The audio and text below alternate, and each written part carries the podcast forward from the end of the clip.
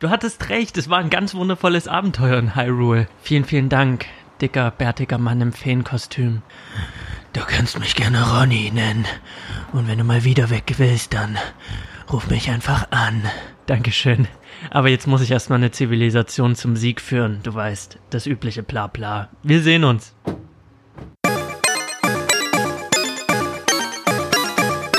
Shawarma und Spiele.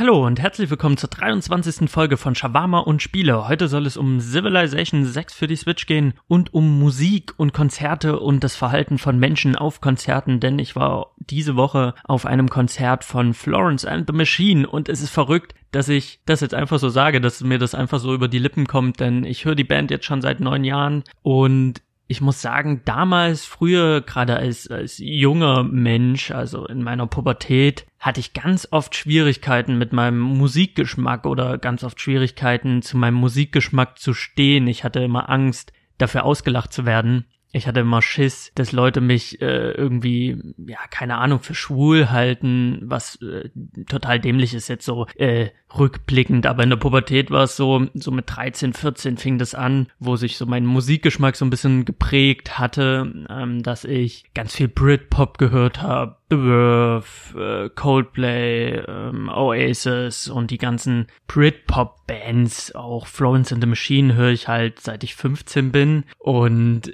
das war nie komplett mein Musikgeschmack, es war immer nur ein Teil davon. Ich habe einen sehr aufgefächerten Musikgeschmack, ich würde mich nie jetzt auf einen Genre festlegen wollen. Es war aber Teil davon und ich habe es oft gehört, ich habe es gern gehört. Äh, wie gesagt, Florence and the Machine war ich jetzt auf dem Konzert. Ich höre es immer noch gern. Ich hatte aber immer Schiss, dafür ausgelacht zu werden als äh, pubertierender Teenager. Ich hatte immer Schiss, dass Leute mich dann für feminin halten, für schwul halten, mich dafür auslachen, weil mein Umfeld hatte immer andre, anderes Zeug gehört. Also in meiner ganz frühen Teenagerzeit war es halt eher so, äh, ja, Deutschrap und Metal und später dann haben ganz viele so elektronische Musik gehört und waren da sehr festgefahren äh, oder es fühlte sich immer so an, also, also haben sich alle haben sich irgendwie auf ein Genre geeinigt und ich war Part davon und ich habe das auch abgefeiert. Ich habe auch äh, die Musik, die meine äh, Freunde und Bekannten gehört haben, die fand ich halt auch gut. Ich hab, äh, bin auch in Clubs gegangen, habe die Musik dort abgefeiert, aber ich hatte so einen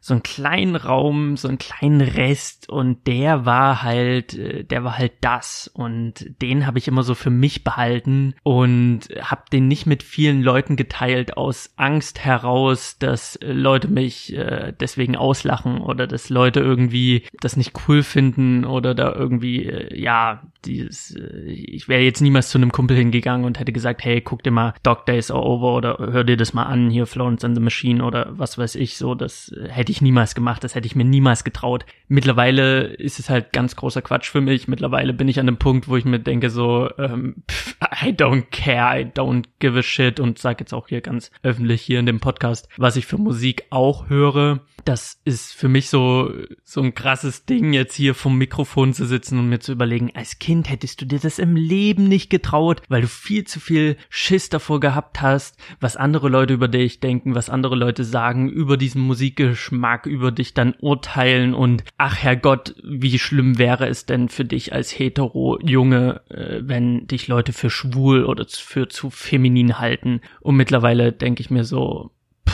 I don't care. Also ich höre diese Musik, ich stehe dazu. Ich, ich liebe Florence and the Machine. Ich finde äh, die machen großartige Musik, die hat eine großartige Stimme und äh, das ist so ein so ein Blick in die Zukunft auch für mich, dass ich mir sage, okay, umso älter ich werde, umso mehr gebe ich halt einen Fick auf die Meinungen der anderen und ich freue mich da schon drauf, äh, ein alter Sack zu sein und dann furze ich halt auch einfach im Fahrstuhl und gebe da einfach nichts mehr drauf, was andere über mich denken. Und ich bin auch davon überzeugt, dass damals und heute es immer wieder Leute gibt, die sagen, sie hören halt diese eine Musik und sie würden niemals diese andere Musik hören, aber insgeheime tun sie es dann doch oder Ganz einfaches Beispiel, mein Mitbewohner ist so ein Typ, er hört halt Deutschrap, er hört gnadenlos diese ganzen Kollegas, Farid Bang, 100 Kilo Handelbank, ich ficke den, ich ficke den, ich ficke deine Mutter und deine ganze Sippe.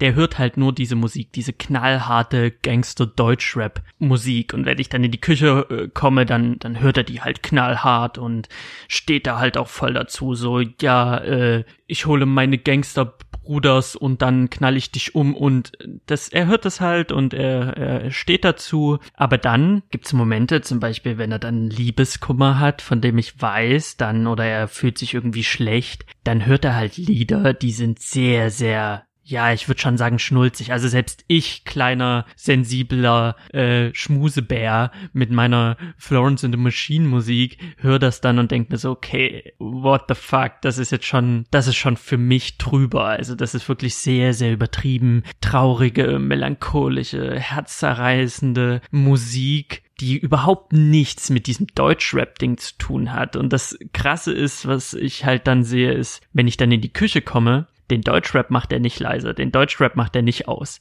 Aber wenn ich dann reinkomme und dann dudelt halt diese mega traurige Musik und diese Melancholie, dann dann macht er das aus. Dann macht er das sofort aus, wie als würde er sich erschrecken, wie als würde er sich ertappt fühlen. Also ich denke mir dann immer so, Bro, Bro, wenn du willst, kann ich dir meine Melancholy Broccoli äh, Playlist schicken. Die gibt es wirklich und da sind einige herzzerreißende Songs mit drauf. Also wenn du dich da reinfühlen möchtest, dann bitte. Und das denke ich nämlich. Ich glaube auch, der größte Metalhead, der wird in seinem Liebeskummer nicht gerade Metal hören. Da wird sich auch ein anderes Genre suchen, was mehr auf seinen Gemütszustand passt. Und deswegen ähm, würde ich halt auch niemals von mir behaupten, ich, ich höre höre nur diese eine Musik, sondern für mich ist es halt wirklich tagesabhängig. Für mich ist es eine Sache, wie fühle ich mich gerade und ähm, dann höre ich halt ganz, ganz verschiedene Dinge und ich würde halt auch nie Musik grundsätzlich ablehnen, auch wenn ich jetzt sage, ich höre kein Deutschrap. Wenn irgendwann mal ein Deutschrapper kommt, der gute Musik macht, würde ich die hören. Ich sage, ich höre kein Metal, aber wenn jemand mir irgendwie eine Band zeigt und sagt hier und ich denke mir so, okay, äh, mag ich jetzt nicht, aber dieser eine Song,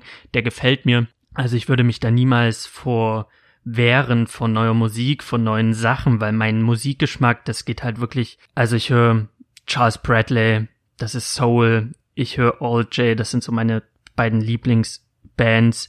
Ähm, All J ist eher so die Indie-Rock-Richtung. Ich höre Florence in the Machine, ich höre ich höre aber auch manchmal so klassische Sachen. Ich höre Filmmusik, ich höre Spielemusik. Wie gesagt, ähm, Valkyries von God of War, habe ich in der God of War Folge drüber geredet, ist ein überragendes Stück Musik. Ich sag auch bei Civilization 6, was ich gerade spiele, wenn wir als Menschheit eine Hymne brauchen, dann ist es das Theme von Civilization 6. Und wenn ihr jetzt gerade nicht wisst, was ist es, dann gebt einfach mal einen Civilization Soundtrack, Theme Musik und dann diese, dieser Orchesterpart. Das müsste das dritte Video sein von YouTube. Das finde ich großartig. Das finde ich, äh, das ist klassische Musik, das ist jetzt nichts, was ich alltäglich höre, aber ich höre das und denke mir so, wow, dieses ganze Orchester und das, was dieser Mann, der diese Musik geschrieben hat, was der sich dabei gedacht hat oder was der da für, für Energie und Leidenschaft reingesteckt hat. Ich ähm, finde das absolut fantastisch und ich bin halt ein großer Fan von Menschen, Künstlern, die Musik machen,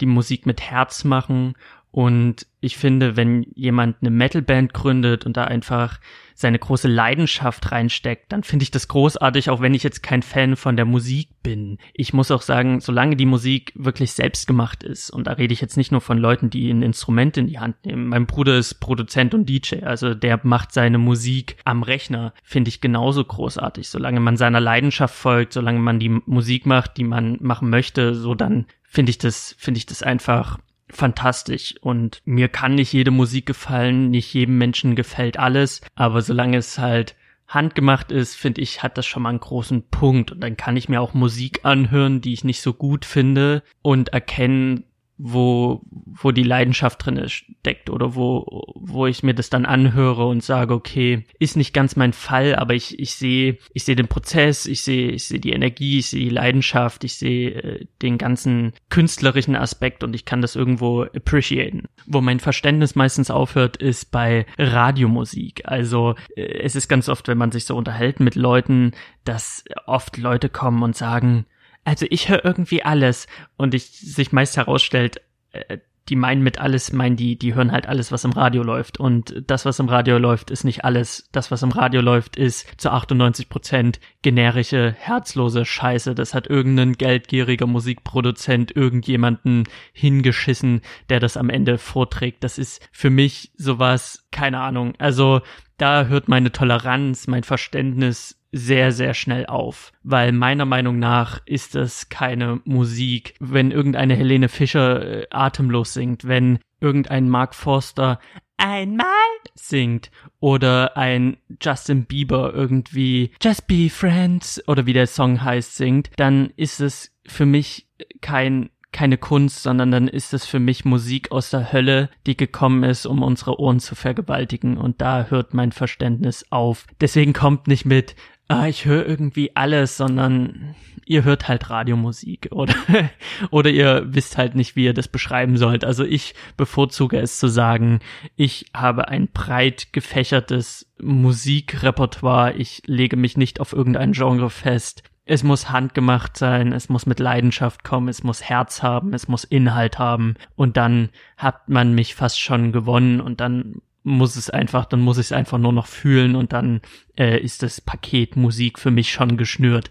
Deswegen finde ich das immer sehr, sehr schwierig, wenn Leute sagen, sie hören alles und damit meinen, sie hören Radio nichts gegen das Medium an sich, aber diese, dieser Mainstream-Einheitsbrei, da kann man mich echt mit jagen. Wie auch immer, ich bin jetzt so ein bisschen abgeschweift. Das ist halt so der Musikgeschmack, Florence and the Machine. Ich habe mich übelst hart gefreut. Wir sind zu diesem Konzert, also Lou mit, war mit am Start und wir waren da äh, vier Stunden vorher da, nein, drei Stunden vorher da und sind dann reingegangen. Es war eine Riesenschlange, es war die Lanxess Arena in Köln. Die könnt ihr mal googeln. Das ist so eine so ein riesiges Stadion und wir waren dann äh, rechtzeitig da, um sehr weit vorne zu stehen, um gut sehen zu können. Und wir haben dann auch zwei Stunden nach Einlass dort vor der Bühne gehockt, haben uns da hingesetzt, haben so ein bisschen gewartet. Und es waren noch nicht viele Leute da, aber die, die da waren, drängelten sich natürlich vor zur Bühne, weil jeder wollte so nah wie möglich äh, an der Bühne dran stehen. Wir natürlich auch, aber wir haben uns dann irgendwo positioniert in der dritten, vierten Reihe, haben uns dann dorthin gesetzt und haben dann gewartet. Lou ist nochmal aufs Klo, ich bin dafür nochmal aufgestanden und da stand ich dann da und hab halt so einen Raum eingenommen für zwei Personen, um halt den Platz für Lou freizuhalten. Und da war neben mir so ein älterer Herr, der schien alleine dort zu sein, der war 40 plus und er machte so seine Hände, stemmte er so in die Hüften und fuhr so die Ellenbogen aus. Und ich habe das gar nicht so wirklich mitbekommen. Ich stand halt da und irgendwann merkte ich so den Ellenbogen an meinem Oberarm und so ein leichtes Drücken, so ein dezentes passiv-aggressives Drücken. Und die Show hat noch gar nicht angefangen. Es war zwei Stunden vor Beginn des Konzerts und wir standen da. Es war genügend Platz nach hinten. Ich stand, wo ich stand und er fing an, so, so ganz subtil sich nach vorne zu arbeiten. Und ich dachte mir, was ist denn sein scheiß Problem? Ich habe ihn komplett ignoriert. Ich wollte da nicht weiter drauf eingehen, aber ich fand's mega weird. Vor ihm saß halt so ein Typ, so ein, so ein junger, großer Mann und der saß halt auf dem Boden und dieser ältere Herr fing an, so seine Beine zwischen diesem Typen dort hin und her zu rutschen, aber immer so Millimeter weit. Dem war das halt auch sichtlich unangenehm, dass dieser ältere Herr fast schon auf ihm drauf stand. Und er hatte sowas passiv-aggressives auch in seinem Gesicht. Er war so, äh, ich werde jetzt hier nicht drängeln, aber ich werde mir jetzt hier meinen Platz äh, erkämpfen. Und ich habe mich dann halt hingestellt wie so ein Fels, habe auch so ein bisschen zurückgedrückt und dachte mir, was macht er denn zwei Stunden vor der Show für einen Aufriss? Lou kam dann auch wieder, wir haben uns dann relativ breit positioniert und ich dachte mir, what the fuck, was ist sein scheiß Problem? Wir fangen doch jetzt auch nicht an, hier so übelst hart rumzudrängeln, zwei Stunden vor der Show. Was ist los? Und nach zwei Stunden fing dann auch die Vorband an, die für mich die mega Überraschung war und es ist auch meine Musik äh, Neuentdeckung diese Woche. Die Band hieß Young Fathers und die kam aus Edinburgh, wo ich dann wieder feststellen musste, kommt eigentlich geile Musik ausschließlich aus äh, Großbritannien, kommt eigentlich alles, was geil ist, von der Insel, weil äh, irgendwie fühlt sich das so an die, die, die Insel kann zwar nicht kochen, das Essen ist irgendwie mega beschissen, aber was Musik an, angeht, da so viele geile Bands über die, die Geschichte hinweg kommen einfach von dieser Insel und ich weiß nicht wieso, ich weiß nicht, wie, wieso das so ist, aber es ist halt einfach so.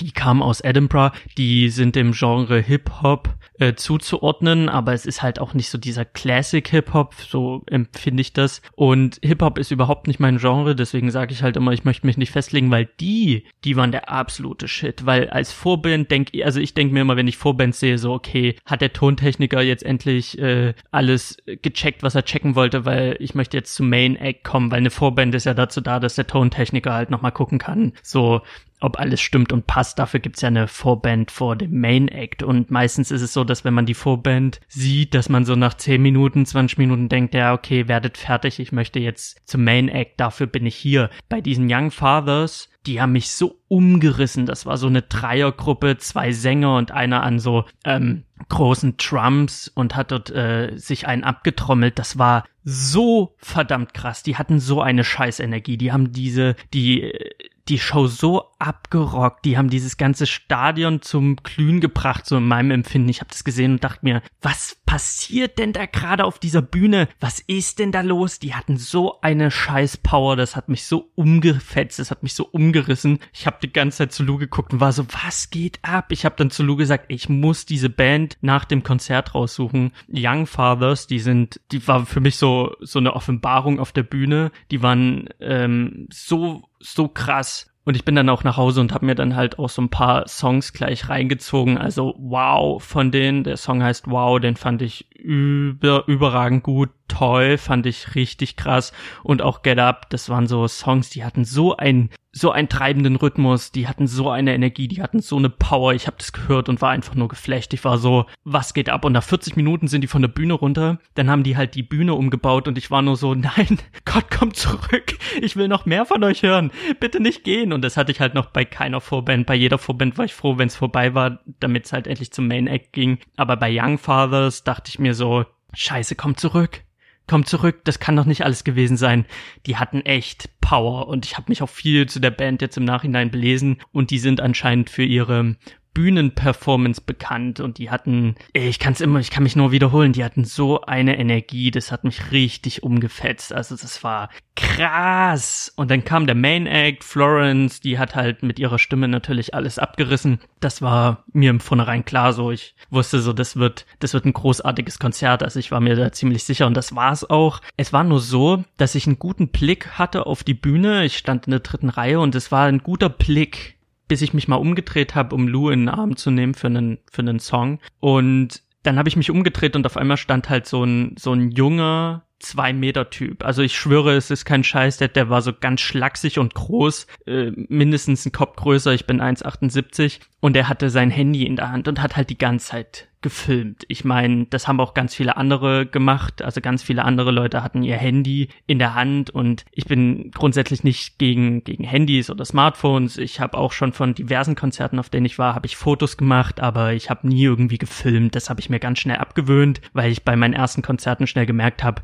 das guckt sich kein Schwanz mehr an. Das ist eine Scheißqualität, das bringt nichts und ich genieße lieber den Moment. Deswegen hatte ich auch bei diesem Konzert einfach mein Handy in der Hosentasche gelassen und dachte mir, komm, ähm, du genießt diesen Moment, du genießt dieses Konzert und du verlässt dich einfach auf deine Erinnerung oder du musst dich auf deine Erinnerung verlassen, weil es bringt nichts, das zu filmen. Das lenkt dich nur ab von diesem einen Moment und Florence and the Machine hatten für mich auf der Bühne etwas Magisches und auch die Vorband mit ihrer Energie, die haben mir halt ganz viel gegeben und da habe ich auch nicht nicht zu einer Sekunde daran gedacht, mein Handy rauszuholen. Und der Typ vor mir, er filmte wirklich jeden einzelnen Track es standen rumherum, also ringsherum, es war halt ein Riesenstadion, hast du immer mal Leute gesehen mit ihren Smartphones, die Dinge gefilmt haben. Doch der Typ stand direkt vor mir und er war größer als ich und er hatte sein Handy in beiden Händen im Querformat kurz über seine Stirn. Und da wisst ihr ja, von der Körperhaltung her, von der Armhaltung her, hat er sich ja nochmal breiter gemacht, auch wenn er ein sehr schmaler Mensch war durch die Größe und das Hinhalten von seinem Handy habe ich nichts mehr gesehen, außer sein scheiß Handy. Ich habe links an ihm vorbeigeguckt, da habe ich Florence nicht mehr gesehen. Ich habe rechts an ihm vorbeigeguckt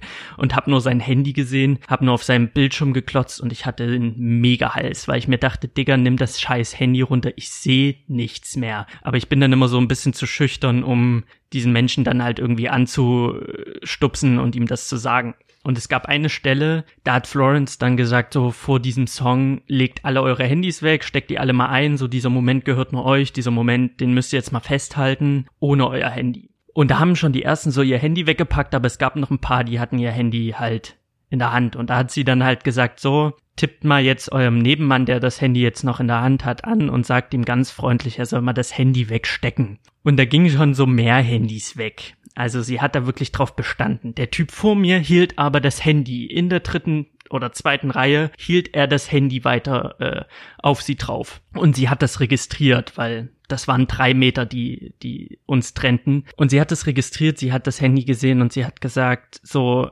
zu, zu der Crowd, wenn die das jetzt nicht verstanden haben auf die nette Art und Weise, dann sagt ihm einfach so, put your fucking phone away, so pack dein scheiß Handy weg. Es gibt jetzt kein Handy für diese, für diesen einen Song. Und immer weiter gingen die Handys runter. Irgendwann mal hatte niemand mehr so in meinem Sichtfeld ein Handy in der Hand, außer der Typ vor mir. Und Florence Welsh, die, die Leadsängerin, die hatte ihn im Blick, weil halt nicht so viel äh, Distanz zwischen uns war. Sie hat ihn direkt angesehen. Also wirklich, Lou ist meine Zeugin. Der Typ stand vor mir. Sie guckte direkt auf ihn. Und dann hatte sie so einen Blick drauf. Das war schon unangenehm, weil sie, sie hat ihn angeguckt so nach dem Motto, ist das jetzt dein Scheiß Ernst? Ist es jetzt wirklich dein verdammter fucking Ernst, dass du weiterhin dein Handy hast, dass du weiterhin filmst. Also sie hat ihn richtig angeguckt, also sie hatte so mit ihrem Blick und ihrer Mimik gesagt so, Digga, du fuckst mich ab, leg dein scheiß Handy weg. Und er hat dann noch so, so ein bisschen so kokett so mit ihr dann so einen Blickwechsel gehabt und war so, naja, ich will ja noch filmen, so, mach mal deine Show so. Und sie war halt einfach so, nee, steck, steck das Handy jetzt weg. Was ist dein scheiß Problem? Und sie hat halt auch nicht angefangen zu spielen, bevor er nicht das Handy weggelegt hat. Und er hat dann nachgegeben, hat das Handy weggesteckt. Es war ein Mega-Song, also der es war auch eine mega Stimmung in dem Stadion. Es war halt einfach, es war ein krasses Konzert. Es war richtig, richtig toll. Aber nach diesem Song hat der Typ wieder sein Handy rausgeholt. Es waren auch andere, die nach dem Song ihr Handy wieder rausgeholt haben. Und der Typ konnte es nicht lassen, sein scheiß Handy hochzuhalten und die ganze Zeit zu filmen. Und ich habe mir die Frage gestellt, wer guckt sich das am Ende an? Wer geht nach Hause? Wer legt sich in sein Bett? Wer holt sein Handy raus und denkt sich, oh, geiles Konzert. Die Qualität ist scheiße du kannst es nicht reproduzieren, du kannst diesen Moment nicht festhalten. Also nimm das Handy weg und hoffe einfach, dass dein Gedächtnis ausreicht. Genieße diesen Moment, speichere den als tollen Moment an und wenn du, ich meine, der WDR war da, höchstwahrscheinlich wird es in der WDR-Bibliothek äh, nachsehbar sein, das Konzert, oder du wirst auf YouTube irgendwelche Sachen finden, wenn du unbedingt deinen Verwandten und Freunden zeigen möchtest, wie toll das äh, Konzert war. Aber du selber auf dem Handy das guckt sich kein Mensch mehr an. Du zerstörst dir diesen, diesen ganzen Moment, du zerstörst dir das ganze Konzert, wenn du nichts anderes tust, als jeden scheiß Song mit deinem Handy abzufilmen. Das ist ja auch nichts, womit du auf YouTube punkten kannst. Kein Schwanz möchte sich Handyvideos von irgendeinem Live-Konzert auf YouTube angucken, weil die Qualität ist einfach unterirdisch. Selbst bei den richtig, richtig guten Handys kannst du es doch abessen. Das kannst du doch völlig in die Tonne treten, was du da an Qualität bekommst. Also genieß einfach den Moment. Und ich, es hat mich abgefuckt. Ich stand hinter dem Typen und dachte darüber nach, ihn einfach umzurempeln. Einfach so zu tun, als würde ich das Gleichgewicht verlieren, ihn umrempeln, so dass ihm das Handy aus der Hand klatscht. Aber dann dachte ich mir, am Ende fällt ihm das Handy nicht aus der Hand, es ist einfach nur unangenehm. Ähm, aus der Hand schlagen kann ich es nicht. So, das wäre grenzüberschreitend. Äh, deswegen habe ich es dann am Ende gelassen. Er ist dann auch irgendwann abgezischt, weil Florence ist dann halt ran an, an die Crowd und sie ist dann halt so fast in die dritte äh, ihre Reihe fast mit reingesprungen. Also sie hat dann ihre Arme ausgestreckt und alle sind zu ihr hingerannt, um sie anzufassen und dann ist er halt auch mit den anderen in ihre Richtung. Und da konnte ich dann die Position, wo er stand, einnehmen. Und dann war er auch aus meinem Sichtfeld, aber die meiste Zeit vom Konzert hat er sein scheiß Handy in der Hand, hat das abgefilmt. Und ich dachte mir, Digga, ich, ich glaube, ich hau dir gleich aufs Maul. Also wirklich, der hat mich unfassbar sauer gemacht, weil der mir unheimlich auf den Sack ging mit seinem scheiß Handy-Gefilme. Also Leute, wenn ihr auf ein Konzert geht, egal auf welches Konzert, egal welche Musik ihr hört, lasst das Handy in der Tasche, genießt es, tanzt, springt, singt, fühlt die Musik,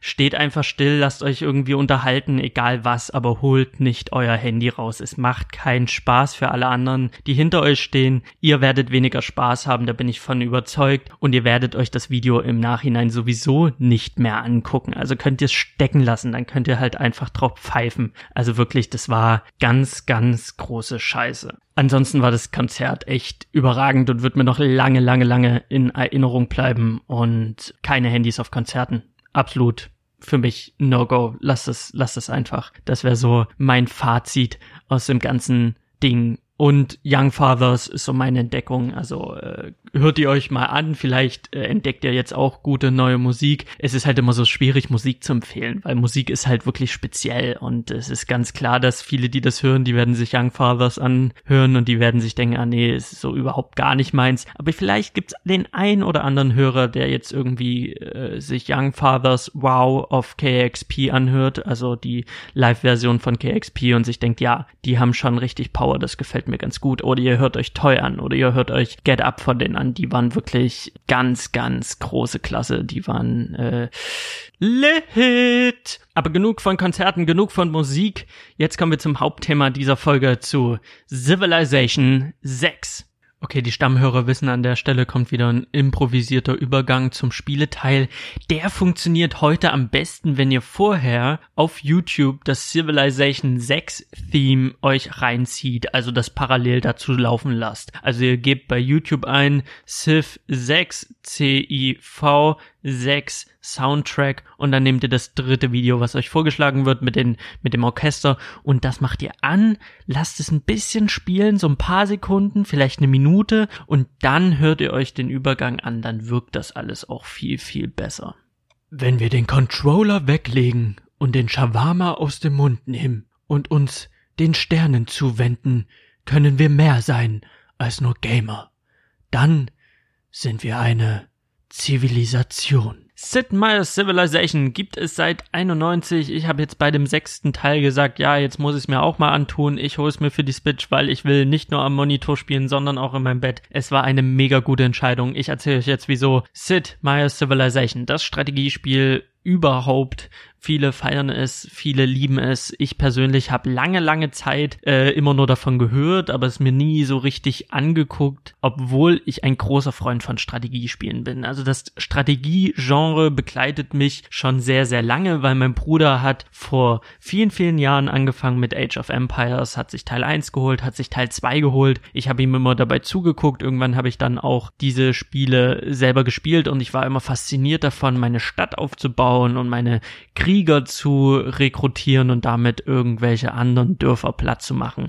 Also dieses Age of Empires Prinzip habe ich als Kind zwar nie gut spielen können, ich habe natürlich in Gänze nie gerafft, was halt abging, aber dieses prinzipielle, wenn ich Bögen, äh, Bogenschützen bauen möchte, muss ich Holz fällen. Ja, okay, Pfeile sind aus Holz, Bögen sind aus Holz, macht Sinn. Ich baue ein Holzfällerlager, die holzen das äh, den Wald ab und ich bekomme dadurch meine Bogenschützen. Also dieses einfache Prinzip habe ich auch als Kind verstanden, aber wirklich gut gespielt habe ich das nicht. Und dann später in meiner meiner langen, langen Herr der Ringe Phase, wo ich die Filme geliebt habe, wo ich die Bücher geliebt habe, wo ich der absolute Herr der Ringe Head war, kam dann auch Schlacht um Mittelerde. Das war auch ein Strategiespiel. Du baust deine dein Lager auf, dann baust du deine Krieger und dann musst du das andere Lager besiegen und du konntest Rohan spielen, du konntest Gondo spielen mit allen Helden, du konntest aber auch Isengard spielen und Mordor und das hat mich einfach unfassbar umgeholzt. Also Schlacht um Mittelerde hat sich mein Bruder erst geholt, ich habe ihm immer dabei zugucken müssen und irgendwann habe ich dann heimlich auch angefangen Schlacht um Mittelerde zu spielen, habe mir dann auch später, sehr viel später von einem Kumpel Schlacht um Mittelerde 2 ausgeliehen, was mir nicht mehr ganz so gefallen hat, aber ich fand es immer großartig in diese Mittelerde-Welt Welt einzutauchen und meine eigene Armee äh, herzustellen und dann mit Massen von Orks und Olifanten und Trollen da irgendwie Gondor platt zu machen oder mit einem riesigen Reiterheer der Rohirrim ähm, Isengard platt zu rollen. Das fand ich immer mega gut. Und was ich immer geliebt habe an diesen Strategiespielen, an dieser Echtzeitstrategie war, meine Armee aus dem Boden zu heben und mit dieser riesigen Armee irgendwelche Lager kaputt zu machen oder irgendwelche Gebiete einzunehmen. Das habe ich immer sehr, sehr gefeiert. Und sehr viel später, dann so mit 20, habe ich dann Total War für mich entdeckt, ähm, die Total War Warhammer-Reihe. Ich habe Total War Warhammer 1 und Total War Warhammer 2, weil ich in meiner Kinder-Teenie-Zeit zwischen meinem 11. und meinem 18. Lebensjahr das Tabletop Warhammer sehr hart gefeiert habe. Also ich habe Warhammer Fantasy so als Haupt-Tabletop gespielt. Nebenbei habe ich dann auch ähm, Warhammer 40k angefangen. Ich habe mir die Figuren gekauft, ich habe die zusammengebastelt, ich habe die bemalt, habe währenddessen immer irgendwelche Musik gehört und habe dann so meine Armee erstellt und bin dann halt auch in den Games Workshop äh, spielen gegangen. Ich hatte da so eine Phase, wo ich auch sagen muss, wie bei meiner Musik, da habe ich mich lange, lange Zeit für geschämt. Da habe ich lange, lange Zeit niemandem davon erzählt. Mein Bruder hat mich regelmäßig aufgezogen, dass ich sowas spiele, obwohl ich sagen muss, mein Bruder ist ein Riesenfan von Rollenspielen. Er ist ein Riesenfan von so Strategiespielen gewesen. Und ich glaube, wenn er sich mal mit dem Tabletop auseinandergesetzt hätte, dann hätten wir auch gemeinsam gegeneinander gespielt. Also ich glaube nicht, dass er dem Ganzen abgeneigt gewesen wäre, wenn er sich darauf äh, eingelassen hätte aber für ihn war das halt so, okay, das ist halt wirklich das Nördigste vom Nördigsten, mit kleinen Plastefiguren zu spielen. Und für mich war es halt, dadurch, dass mein Bruder mich damit aufgezogen hat, war ich äh, in ständiger Sorge, dass irgendjemand mitkriegen könnte, dass ich ja in einem Games Workshop gehe. Das ging sogar so weit, dass ich in einem Games Workshop in Dresden stand und ich habe gerade gespielt und jemand aus meiner Schule kam am Schaufenster vorbei, jemand äh, aus, aus einer älteren Klasse und ich bin unter den Tisch gekommen gekrabbelt. Also äh, jemand hat gegen mich gespielt und auf einmal war ich so abgetaucht und der war so, hä, wo ist er denn hin? Und ich habe mich dann unterm Tisch versteckt, damit die mich nicht sehen, aber die haben mich gesehen und sind dann auch in den Laden reingegangen und es war so peinlich, da war ich irgendwie zwölf oder dreizehn und es war mir so unfassbar unangenehm und ich hatte so Angst, dass Leute mitkriegen, dass ich das spiele. Mittlerweile bin ich auch an dem Punkt, wo ich sage, ich würde es heute noch spielen, wenn Games Workshop die Regeln nicht so hart geändert hätten. Die haben halt einfach das Spiel völlig überarbeitet und die neuen Spielregeln gefallen mir halt so wenig, dass ich das Spiel nicht mehr spielen kann. Deswegen war ich ganz froh über Total War Warhammer, weil ich jetzt äh, zwar nicht mehr am Tisch stehe, aber ich habe halt irgendwie den Ersatz durch die Videospiele, was ein bisschen schade ist, weil es war ein cooles Hobby. Ich bin so ehrlich zu sagen, ich würde es heute noch spielen, wenn die Regeln so wären wie damals, aber die haben das Spiel für mich einfach kaputt umgeschrieben und es ist für mich nicht mehr spielbar. Deswegen bin ich raus aus der ganzen Szene, bin raus aus dem ganzen Ding und habe auch äh, bei meinem Umzug keine Figuren mehr mitgenommen und bin halt kein Tabletop-Spieler. Aber grundsätzlich fand ich das immer cool, habe das immer geliebt, meine Armee aufzubauen, die selbst zu basteln, die selbst zu bemalen und dann halt wirklich strategisch vorzugehen. Denn Tabletop, für alle, die es nicht kennen, man hat halt diese Figuren, man hat Einheiten, man bewegt die halt in Zentimeter oder Zoll über ein Spielfeld Feld und muss dann halt bei Attacken oder bei irgendwelchen Sachen, die passieren, muss man dann halt würfeln. Es ist halt ein sehr, sehr, sehr, sehr komplexes Brettspiel, was noch weitergeht. Ich würde sogar sagen, es ist ein sehr, sehr starkes ähm, oder komplexes Schach schon irgendwie. Ähm, jede Einheit funktioniert irgendwo auf einem Schere-Stein-Papier-Prinzip. Es ist wichtig, wie du deine Einheiten positionierst, wie du deine Einheiten bewegst und wie du deine Einheiten in Position bringst. Und das habe ich einfach geliebt, dieses strategische. Und diese Liebe zur Strategie führte mich dann schlussendlich zu Total War Warhammer und Total War Warhammer 2, weil ich die Armeen, die ich dann als Figuren damals hatte, konnte ich dann online spielen. Und Total War War, wer es nicht kennt, ist halt ein Spiel, was zu einer Hälfte aus rundenbasierender Strategie besteht, wo man seine äh, ja, Armeen in Position bringt und dann verschiedene äh, Dörfer, Städte erobern muss. Dann muss man dort Gebäude bauen, um Ressourcen zu generieren und mit diesen Ressourcen baut man dann neue Einheiten und mit diesen Armeen geht man dann auf einen Eroberungsfeldzug. Und die andere Hälfte des Spiels ist halt Echtzeitstrategie. Das heißt, wenn zwei Armeen aufeinandertreffen in diesem rundenbasierenden Kampf, wechselt das Spiel in Echtzeit. Das heißt, du musst dann wie bei einem Tabletop deine Truppen über das Schlachtfeld bewegen. Du musst die positionieren, also Speerträger in die erste Reihe, Bogenschützen dahinter und dann über die Flanken lässt du die äh, Reiterei angreifen und dann musst du immer gucken, dass du deinen Gegner möglichst in der Flanke triffst oder ihn in den Rücken fällst, um ihn dann möglichst schnell aufzureiben. Also das ist so Total War, diese zwei Wege, einmal die rundenbasierende Strategie und einmal die Echtzeitstrategie mit seiner Armee und ich habe das geliebt, die Armee aus dem Boden zu stampfen und damit andere zu erobern. Und bei diesen Strategiespielen, ob das Age of Empires ist, ob das Total War ist oder jetzt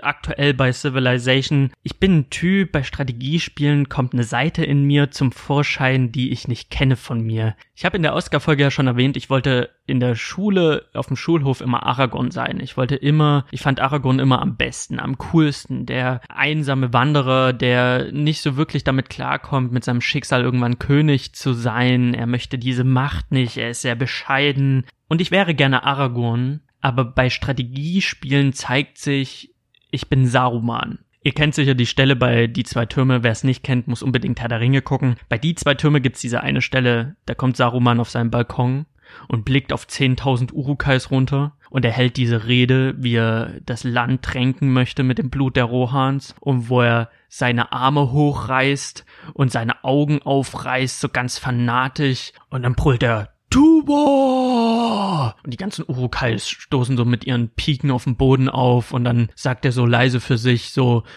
There will be no dawn for man. Und das bin ich bei Strategiespielen. Ich bin der Typ, der irgendwie ab der ersten Runde alle Ressourcen raufpowert. Ich möchte möglichst schnell eine riesige Armee aus dem Nichts erschaffen. Und das äh, gibt's auch so eine Stelle bei äh, die zwei Türme, die Extended-Version, wo Saruman sagt, ich möchte sie in zwei Wochen kampfbereit. Und der Ork sagt so, ja, aber uns fehlt die Ressourcen, mein Herr. Und er ist so, brennt alles nieder und er ist so völlig, völlig im Wahn, möchte er so die, so schnell wie möglich diese mächtige Streitmacht aufbauen. Und das bin ich. Das bin ich bei Strategie. Ich äh, gehe da völlig auf in diesem Größenwahn von Macht.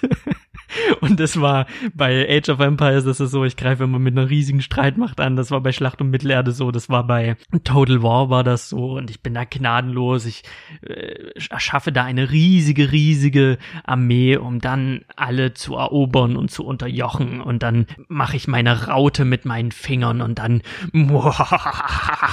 so sitze ich halt vom äh, Monitor, wenn ich äh, Strategiespiele spiele. Und deswegen habe ich mir Civilization geholt, war sehr unbefangen, wusste nicht so wirklich wirklich, was auf mich zukommt und wusste nur, dass es halt rein rundenbasierend ist. Das heißt, man macht einen Zug, dann ist der KI oder der Gegenspieler dran und so weiter und so fort und so spielt man Runde um Runde, bis das Spiel dann zu Ende ist. Und das Ziel des Spiels ist es, dass man seine Zivilisation von klein raufzüchtet, zieht, das heißt expandiert, ähm, größer wird und dann irgendwann in der Neuzeit endet. Also es fängt, ähnlich wie man das bei Age of Empires kennt, es fängt halt an als ähm, Höhlenmensch, als Barbar, als ähm, Nomade, die Zivilisation und dann schreitet man voran in die Antike und von der Antike ins Mittelalter und vom Mittelalter dann in die Renaissance und von der Renaissance in die Moderne und von der Moderne dann in das äh, Atomzeitalter und vom Atomzeitalter dann in das Informationszeitalter. Also man hat diese verschiedenen Etappen und von Etappe zu Etappe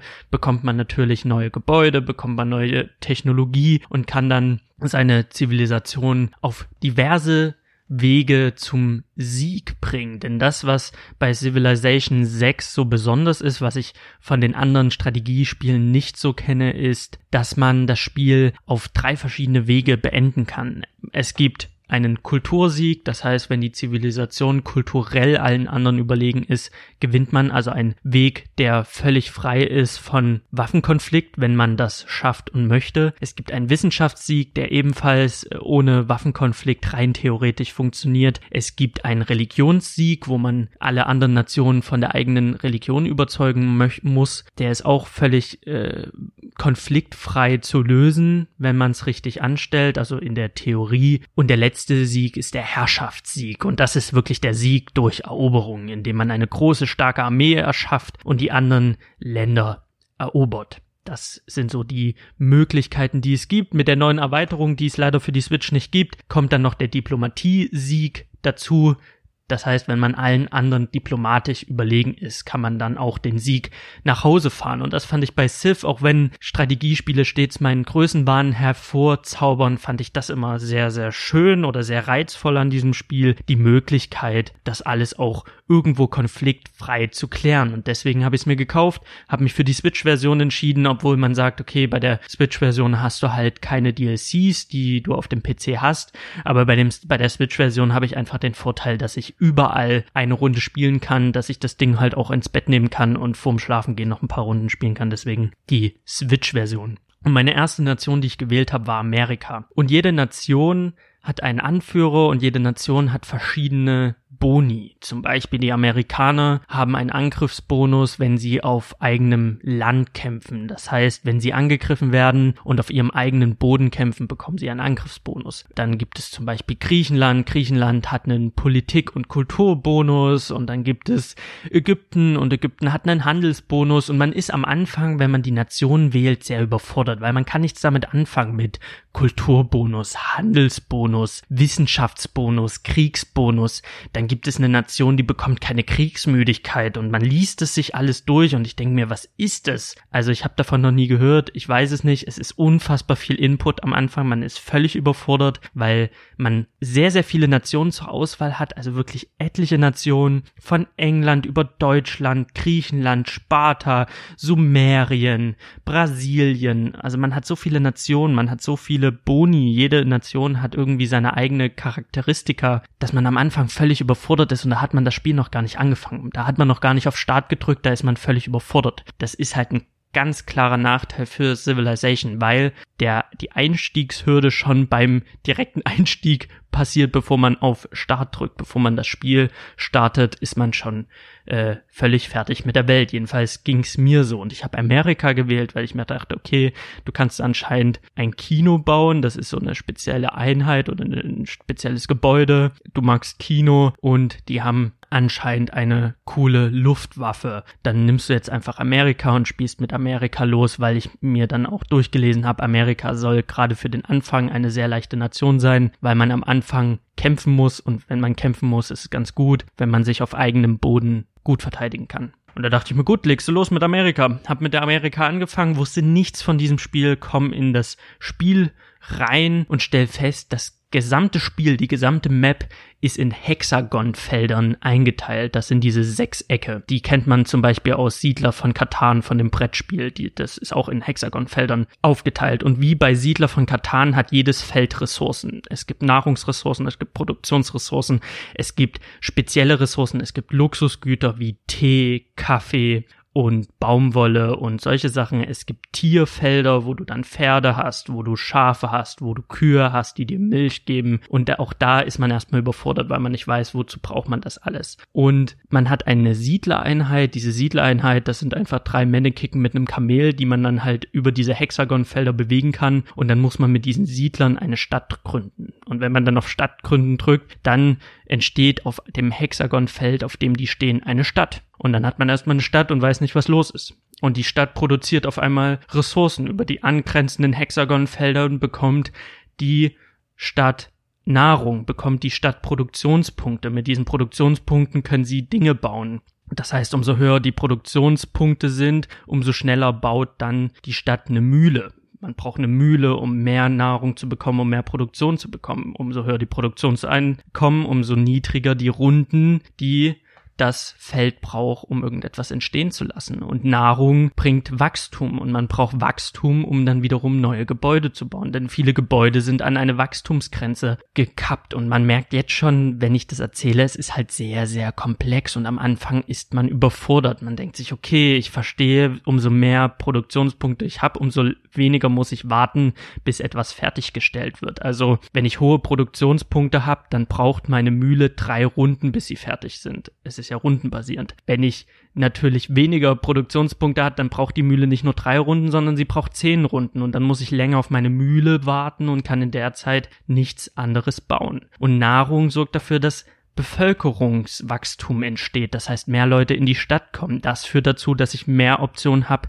Dinge zu bauen. Das Spiel gibt einem auch immer wieder Tutorial-Hinweise. Dann sagt das Spiel, okay, es wäre jetzt an der Zeit, einen Speer zu bauen, um andere Siedlungen zu entdecken. Also habe ich das gemacht und habe meinen Speer in die Welt hinaus gesendet und auf einmal trifft man auf Stadtstaaten, also unab von Nationen unabhängige Staaten, wie zum Beispiel Jerusalem. Und man denkt sich, okay, keine Ahnung, was die, was die jetzt machen. Ich laufe weiter und auf einmal treffe ich auf eine andere Nation, auf Ägypten und Ägypten sagt, hey, lass uns handeln. Und ich denke mir, ja, äh, von mir aus. Ich weiß zwar nicht, was das bringt, aber okay. Und so ist man in dieser konstanten Überforderung, weil es so, so viel gibt. Es ist so, so komplex. Und ich habe in diesem Moment gewusst, okay, dieses Spiel ist anscheinend sehr, sehr genial. Ich raff's halt nur noch nicht. Weil ich finde, umso komplexer so ein Rollenspiel, umso mehr habe ich das Gefühl, okay, die haben hier an alles gedacht, um diverse realistische Dinge zu simulieren. Und nach und nach habe ich verstanden, was in diesem Spiel abgeht. Und langsam habe ich dann auch diese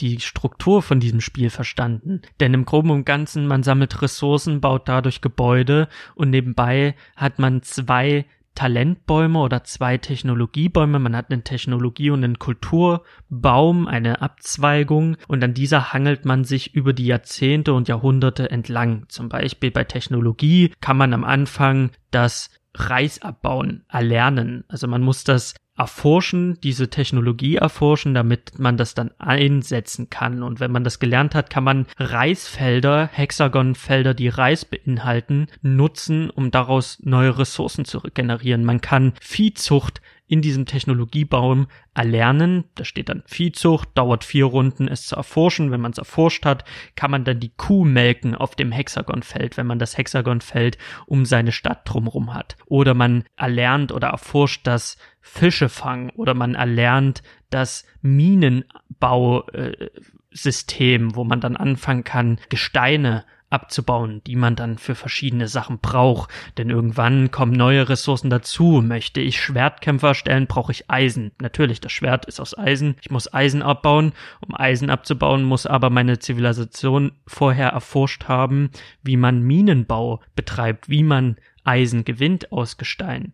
Und Davor muss man dann, wenn man zum Beispiel Bogenschützen rekrutieren möchte, muss man natürlich lernen, äh, was ist ein Bogen als Zivilisation. Man fängt ja von nichts an und so arbeitet man sich durch die Antike und lernt dann auch äh, Bewässerungsanlagen zu bauen, um Bananen zu pflücken oder man geht noch weiter und man erlernt ein sehr, sehr groben Maschinenbau, in dem man lernt, Katapulte zu erschaffen oder man lernt Aquädukte zu erschaffen, um halt die Nation oder die Stadt mit frischem Wasser zu äh, versorgen, was dann dazu führt, dass man mehr Platz für mehr Bewohner hat. Denn jede Stadt hat auch einen äh, Wohnraummangel den muss man halt irgendwie, mit dem muss man irgendwie dealen. Das heißt, ich baue Häuser, damit mehr Leute in meiner Stadt wohnen können. Ich baue Aquädukte, damit mehr Leute bei mir wohnen möchten und mehr Leute bei mir wohnen können in meiner Stadt. Ich sende Siedler raus, um neue Städte zu gründen. Und so wächst meine Stadt Stück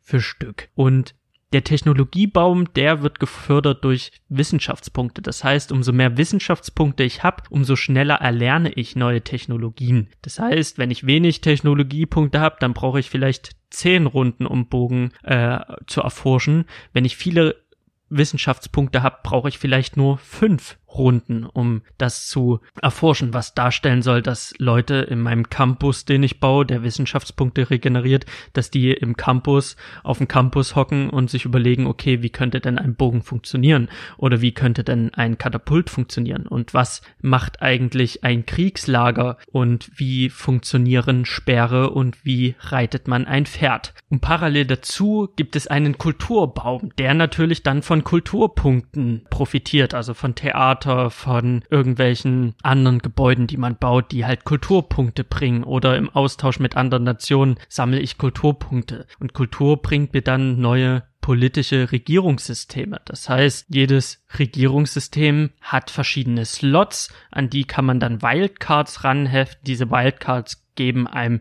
diverse Boni. Das klingt sehr kompliziert, ist es am Ende auch, aber grundsätzlich erforscht man in dieser Kultur dann, wie kann ich mein Reich beherrschen?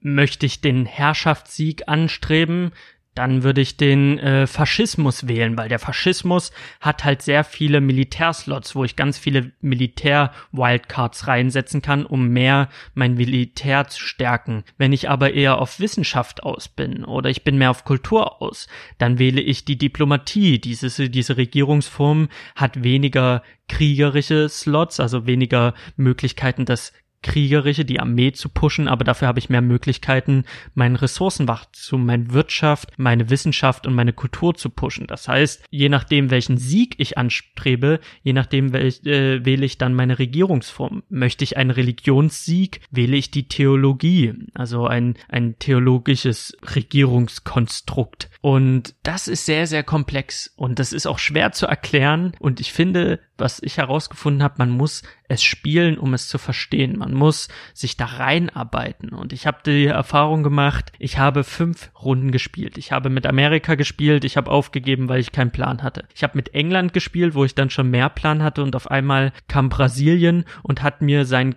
Katholizismus aufgedrängt. Das heißt, die waren drauf und dran, einen Religionssieg zu erschaffen. Und dann habe ich mich im Internet belesen, ja, wie kann ich den Katholizismus aus meiner Nation rauskriegen? Und habe dann gelesen, ja, so wirklich möglich ist das nicht, außer ich gründe meine eigene Religion vorher. Also habe ich auch das England-Spiel löschen müssen oder aufhören müssen, weil ich äh, mich verspielt habe. Dann habe ich Sparta gespielt und habe gemerkt, wenn ich die ganze Zeit Krieg führe, dann sind die anderen Nationen sauer auf mich. Die werden mir äh, als Kriegstreiber das Leben zur Hölle machen irgendwann. Wenn ich nicht anfange, auch diplomatisch mit Nationen umzugehen, werden sie sich gegen mich verbünden. Das heißt, einfach nur stumm, dumm Krieg zu führen, macht keinen Sinn. Dann habe ich mit Amerika angefangen, habe so mich ein bisschen rangetastet, habe aber auch da gemerkt, es funktioniert irgendwie nicht. Also fünf fünfmal habe ich das Spiel angefangen. Fünfmal habe ich verschiedene Nationen ausprobiert. Amerika, England, Sparta, wieder Amerika. Und ich war einfach überfordert. Ich musste mir viel, viel anlesen, bis ich an den Punkt kam zu sagen, okay, du fängst jetzt noch ein letztes Mal ein Spiel an und jetzt machst du wirklich alles, das, was du gelernt hast, setzt du jetzt um in einem neuen Spiel mit England. Und mit England setzte ich in der Antike auf eine Religion. Ich baute Wunder, die mir Religionsboni gaben. Ich baute Tempel, die meine Religion vorantrieben.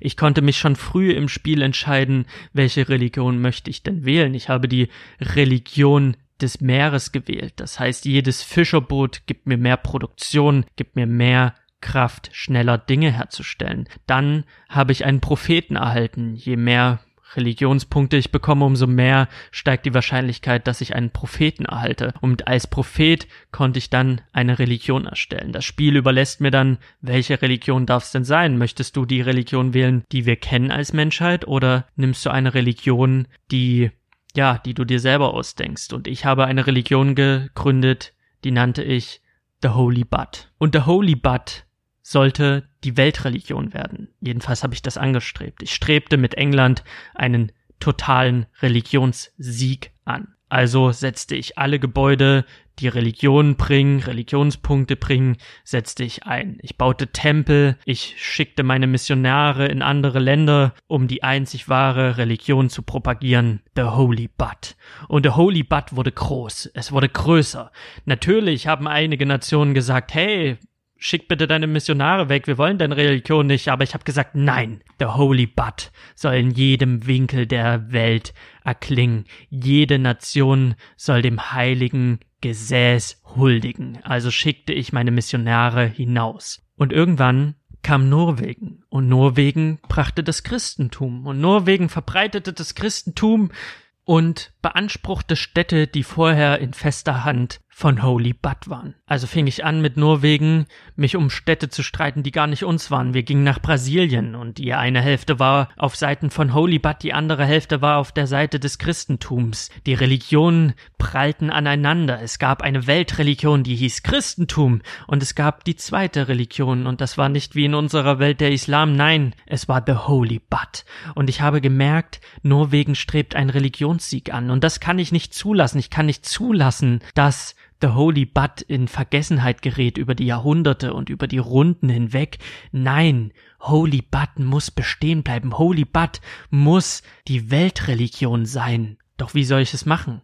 Ich hatte nicht genügend Missionare. Norwegen kam mit Aposteln und Missionaren und mit Priestern und ich hatte gar keine Chance, gegen so knallharter Missionierung anzukommen.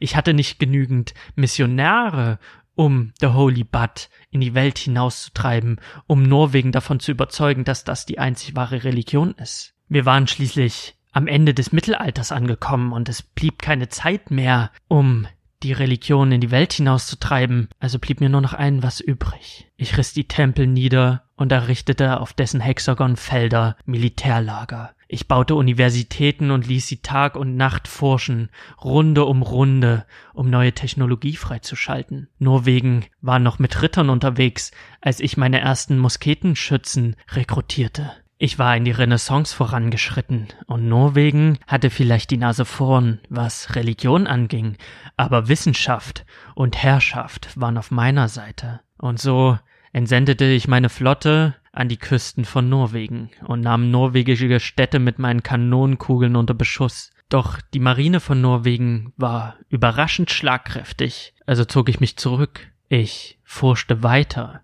Ich kam in die Moderne, und mit der Moderne wurden meine Kanonen zu Artilleriebeschuss. Meine Fregatten wurden stählerne Kriegsschiffe, und meine Musketenschützen wurden Infanterie. Ich habe diesen Krieg nie gewollt, ich wollte einfach nur, dass die ganze Welt an den einzig wahren Glauben, an the Holy Butt festhält. Und Norwegen und das Christentum wollten mir das verwehren. Also zog ich mit einer riesigen Kriegsflotte an die Küsten von Norwegen und das mittelalterliche Norwegen, das hatte keine Chance gegen den Artilleriebeschuss meiner Kriegsschiffe, gegen das Artilleriefeuer an Land. Ich setzte mit meiner Infanterie und mit meiner Artillerie an das Land und von der Küste aus bombardierte ich die Städten und mit meiner Infanterie eroberte ich das, was von den Städten übrig blieb. Doch meine Infanterie und meine Artillerie waren zu langsam. Die Bevölkerung bei mir zu Hause litt. Sie litt unter dem Krieg, sie wurde kriegsmüde, sie war kurz davor, einen Aufstand anzuzetteln. Selbst die Unterhaltungskomplexe, die Bezirke, die ich gebaut habe mit Zoo und Unterhaltung und Arenen, um sie abzulenken, sie reichten einfach nicht. Sie wollten keinen Krieg mehr, bloß wir brauchten diesen Krieg, um The Holy Butt in die Welt hinauszutragen. Und so entschied ich mich für einen effizienteren Weg. Ich ließ meine Universitäten weiter forschen. Ich erforschte die Luftwaffe. Und mit der Luftwaffe baute ich Aluminium ab, um Bomber zu erschaffen, um das Kriegstreiben auf ein neues Level zu heben. Und so flogen meine Bomber Runde um Runde über Norwegens Städte, um sie zu belagern, damit meine Infanterie es leichter hatte, sie am Ende einzunehmen. Und weil auch das mir nicht schnell genug ging, eroberte ich Arabien für die Ölquellen, um mit diesen Ölquellen meine Panzer zu betreiben, und mit meinen Panzern fuhr ich bis in das Herz von Norwegen. Und meine Kriegstreiberei, die stoß Australien und Brasilien sauer auf. Sie erklärten mir den Krieg. Sie sagen, du bist ein Kriegstreiber. Ja, selbst Indien sagte, nee, so nicht, mein Freund. Doch ich brauchte sie nicht. Meine Forschung war zu gut. Ich schritt ja schon ins Atomzeitalter voran und ich baute Uranium ab. Und mit Uranium fing ich an, ein Manhattan-Projekt zu betreiben. Atombomben sollten diesen Krieg entscheiden. Und so flogen meine Bomber nur noch einen Flug. Aber mein Herr, die Bevölkerung leidet unter dem Krieg. Lass sie leiden, es geht um the Holy Butt, es geht um etwas, was größer ist als wir alle zusammen. Und so fiel Rio de Janeiro einem Atomkrieg zum Opfer. Und auch Indien verlor etliche Städte und auch Rom musste leiden unter dem Atom. Aber meine Infanterie, sie hat es leicht. Denn Städte, die mit Atombomben bombardiert worden sind, die kann man nicht mehr weiter benutzen. Sie sind zu stark kontaminiert. Also riss ich sie ab. Ich machte sie komplett im Erdboden gleich. Und jede Stadt, die stehen blieb, musste sich der Holy Butt beugen. Ich war Nummer eins auf dem Weg zum Religionssieg. Doch der Herrschaftssieg war so viel näher. Doch die Bevölkerung, sie hatte keine Lust mehr auf Krieg. Sie war kurz davor zu rebellieren. Da kam mir das Friedensangebot von Indien und Brasilien ganz gelegen. Norwegen war vernichtet. Es gab kein Norwegen mehr, es gab kein Arabien mehr, ich brauchte das Öl, ich musste das Christentum vernichten, ich musste the Holy Butt nach Indien bringen und nach Brasilien. Okay, lass die Kriegsmaschinen schweigen, dann werde ich eben keinen Herrschaftssieg anstreben. Doch was mache ich mit meiner ganzen Wissenschaft? Neue Kriegstechnologie brauche ich nicht mehr und ein Herrschaftssieg würde zu lange dauern, also muss ich einen neuen Kurs wählen. Raumfahrt, Raumschiffe. Ich wählte den Wissenschaftssieg. Und so schickte meine Zivilisation den ersten Menschen auf den Mond. Doch der Mond war nicht genug. Ich schickte Module auf den Mars. Ich erforschte den Mars. Ich machte den Mars zu meiner neuen Heimat. Und so schickte ich keine Raketen mehr nach Norwegen, Brasilien oder Indien. Nein, ich schickte Raketen in die Luft. Ins Weltall. Der Mond, der Mars. Meine Zivilisation war unbesiegbar auf dem Feld sowie in der Wissenschaft. Und so führte ich sie zum Sieg über alle anderen Nationen, nicht über the Holy Bud, nicht über die Herrschaft, sondern über die Wissenschaft. War der Krieg wirklich notwendig? Die Atombomben? Natürlich war er das. Bin ich ein Kriegstreiber? Nein, ich will nur das Beste für meine Zivilisation.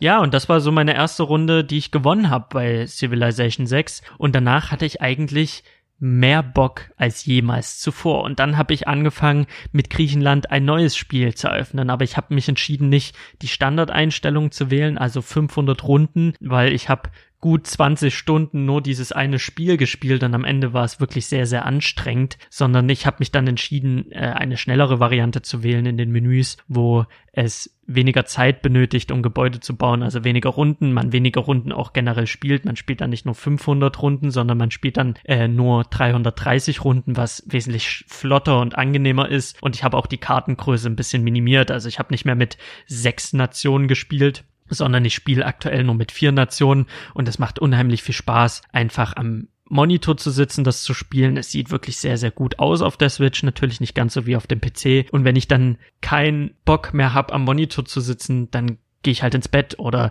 sitze in der Bahn und ich spiele halt immer mal so eine Runde und es ist halt immer dieses noch eine Runde, noch eine Runde. Also ganz oft nehme ich die Switch mit ins Bett und denke mir so, okay, du bringst jetzt nur noch deine, deine Armee in Position und dann äh, machst du Schluss für heute. Dann erober ich eine Stadt und denke mir, okay, jetzt machst du Schluss für heute. Ah, okay, ich baue jetzt noch das, ich baue jetzt noch das. Und mittlerweile strebe ich auch mit Griechenland einen Reli äh, keinen Religionssieg mehr an oder einen Herrschafts- oder Wissenschaftssieg, sondern ich habe mich für die Kultur entschieden und auf einmal merke ich, wie das Spiel eine komplett andere Richtung nimmt, wie ich mehr Weltwunder baue, wie ich mit Griechenland einfach kulturelle Boni bekomme, die ich als England nicht bekommen habe, wie ich einfach komplett neues Spiel erlebe, dadurch, dass ich mich entschieden habe, einen neuen Sieg anzustreben mit meiner Zivilisation.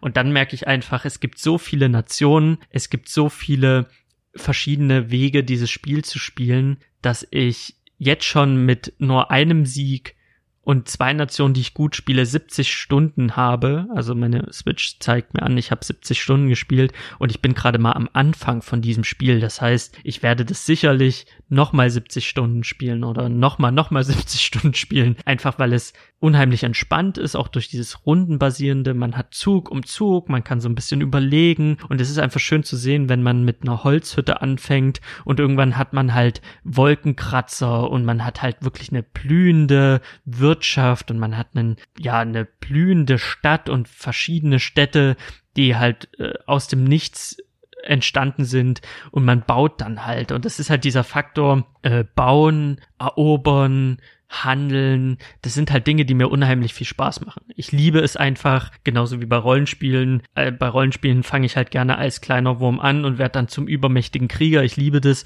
Genauso liebe ich es, mit einem kleinen Dorf anzufangen und einfach zu sehen, wie es Runde um Runde wächst, wie immer mehr Gebäude dazukommen, wie ich Straßen baue, wie ich Militäreinheiten äh, baue, einfach nur meine Grenzen zu sichern, um auch irgendwo militärische Macht auszustrahlen, aber eigentlich im Hintergrund eher auf Kultur gehe mit Griechenland und auch als Griechenland mehr Optionen habe in der Politik, weil Griechenland die Wiege äh, der Demokratie, da hat man immer einen politischen Vorteil und ich kann dann jetzt auch mittlerweile besser handeln. Also ich habe jetzt verstanden, wie es funktioniert zu handeln und mit Handeln auch einen Frieden zu sichern. Das heißt, wenn ich mit einer Nation handel, ist es unwahrscheinlicher, dass die Nation mir den Krieg erklärt. Und so baue ich halt Stück für Stück meine Nation auf, diesmal ohne Krieg zu führen oder möglichst ohne Krieg zu führen. So ganz ohne geht's nicht, weil es gibt immer eine Nation, die dann äh, irgendwie was haben möchte, was man denen verwehrt, weil es einfach nicht äh, akzeptabel ist, dieser Handel und dann versuchen die das mit militärischer Macht durchzusetzen, aber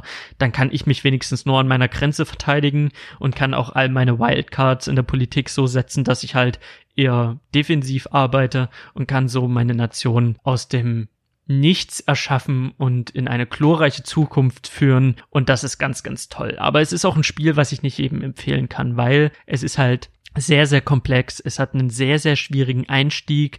Es ist rundenbasierend. Das heißt, man muss äh, sehr viel Geduld mit aufnehmen. Ich finde das unheimlich entspannt. Podcast hören und dann so ein bisschen äh, Civilization spielen, so Runde um Runde spielen. Das macht mir unfassbar viel Spaß. Aber ich glaube, das ist nicht für jedermann. Also für Leute, die jetzt einen PC haben oder die eine Switch haben, den kann ich das nicht uneingeschränkt empfehlen. Für Leute, die gerne Strategiespiele spielen, ob das jetzt so Echtzeitstrategie ist wie Age of Empires oder so ein Mischmasch wie Total War, den kann ich Civilization empfehlen. Den kann ich sagen, das wird euch auf jeden Fall Spaß machen. Für Leute, die gerne so Brettspiele spielen wie Siedler von Katan oder so, auch denen kann ich das irgendwo ein Stück weit äh, empfehlen. Dieses Ressourcenmanagement, Leute, die einfach auch es lieben, Dinge zu erschaffen und Dinge aus dem Nichts zu bauen und zu sehen, wie eine Stadt floriert, die also so Spiele spielen wie SimCity, denen kann ich das auch ganz hart empfehlen. Für Leute, die sagen, mir geht das auf den Nerv, dieses rundenbasierende immer wieder warten, bis ich am Zug bin, denen kann ich das halt null empfehlen und die werden sich da auch sehr langweilen und die werden da auch nicht mit warm werden und auch viele werden an dem Anfang scheitern, weil der Anfang ist wirklich sehr, sehr komplex. Wie gesagt, ich spiele das Spiel jetzt über 70 Stunden und selbst ich lerne immer noch dazu, selbst ich verstehe noch nicht alles. Ich habe jetzt verstanden, so Grundzüge verstanden und trotzdem bin ich immer noch auf der Suche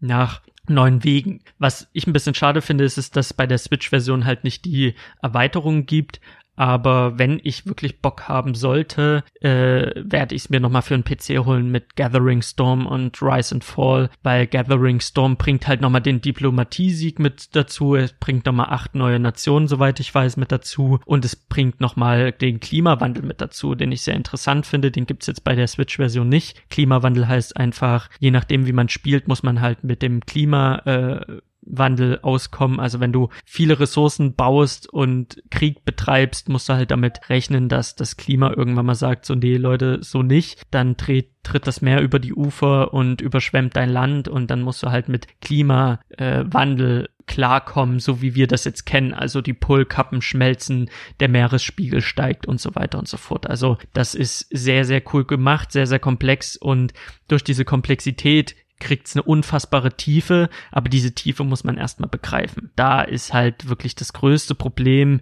an Civilization 6, dass ich sage, ich liebe dieses Spiel, ich liebe den Detailreichtum, aber das ist auch der Genickbruch, dass es halt nicht so Mainstream-fähig ist wie jetzt zum Beispiel eine leichtere Kost wie ein Zelda. So ein Zelda kann ich halt wirklich jedem bedingungslos empfehlen. Jetzt zum Beispiel in Civilization kann ich das auf gar keinen Fall, weil da wird es viele geben, die da keinen Bock drauf haben. Und damit habe ich wieder alles gesagt, was ich sagen wollte. Es war sehr, sehr schwer, dieses komplexe Spiel runterzubrechen und Leuten zu erklären, die da vielleicht gar keine Ahnung von haben. Es hat mir aber trotzdem sehr, sehr viel Spaß gemacht. Vielen, vielen Dank fürs Zuhören. Vielen Dank fürs Feedback, was ich bekomme. Äh, wenn ihr Bock habt, könnt ihr mir gerne schreiben auf Instagram unter Shawarma und Spiele. Hinterlasst mir eine iTunes-Bewertung. Ähm, das würde mir sehr weiterhelfen. Und ihr könnt mir auch gerne schreiben unter salimspodcast at gmail.com. Lasst die Handys in der Tasche, wenn ihr auf Konzerten geht. Und wenn ihr Bock auf Strategie habt, dann holt euch auf jeden Fall Civilization 6. Es kostet für einen PC echt nicht mehr viel und für die Switch ist es halt wirklich fantastisch auch für unterwegs. Und damit wünsche ich euch einen wunderschönen Morgen, einen wunderschönen Mittag, einen wunderschönen Abend. Ähm, macht's gut, bis zum nächsten Mal. Tschüss. Shawarma und Spiele.